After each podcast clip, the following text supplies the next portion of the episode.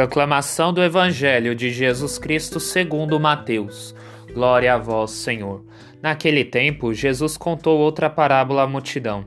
O reino dos céus é como o homem que semeou boa semente no seu campo. Enquanto todos dormiam, veio seu inimigo, semeou joio no meio do trigo e foi embora. Quando o trigo cresceu e as espigas começaram a se formar, apareceu também o joio. Os empregados foram procurar o dono e lhe disseram: Senhor, não semeastes boa semente no teu campo? De onde veio então o joio? O dono respondeu: Foi algum inimigo que fez isso. Os empregados lhe perguntaram: Queres que vamos arrancar o joio?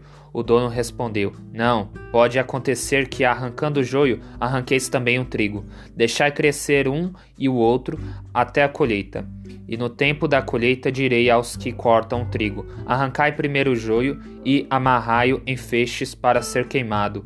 Recolhei, porém, o trigo no meu celeiro. Jesus contou-lhes outra parábola. O reino dos céus é como uma semente de mostarda que um homem pega e semeia no seu campo. Embora ela seja a menor de todas as sementes, quando cresce, fica maior do que as outras plantas, e torna-se uma árvore de modo que os pássaros vêm e fazem ninhos em seus ramos.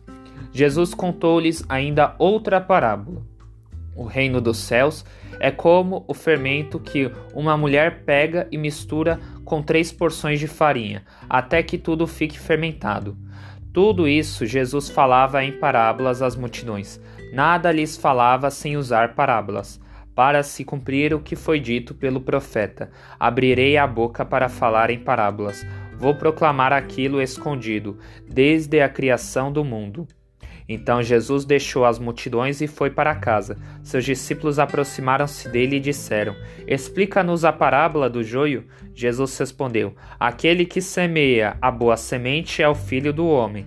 O campo é o mundo, a boa semente são os que pertencem ao reino, os joios são os que pertencem ao maligno. O inimigo que semeou o joio é o diabo. A colheita é o fim dos tempos. Os ceifeiros são os anjos.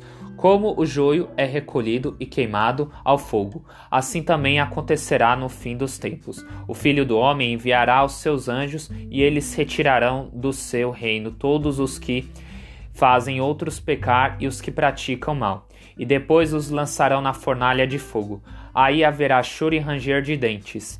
Então os justos brilharão como o sol no reino de seu Pai. Quem tem ouvidos, ouça. Palavra da salvação. Glória a vós, Senhor. A parábola do trigo e do joio aponta a existência do mal entre o bem no reino dos céus, que nos ensina valiosas lições e devemos estar atentos para ouvi-las a cada uma delas, e uma dessas lições diz respeito sobre a paciência, mostra uma ordem para deixar o joio crescer no meio do trigo. Isso nos ensina que devemos estar dispostos a ter paciência pela decisão do Filho do Homem no dia da ceifa.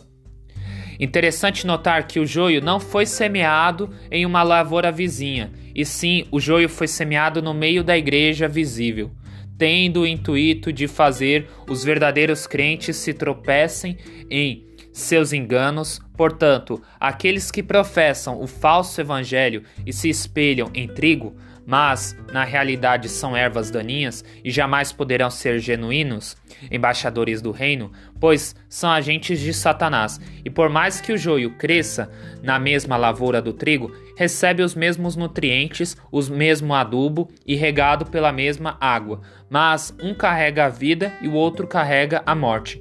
Entretanto, os servos de Deus e os servos do diabo serão separados permanentemente.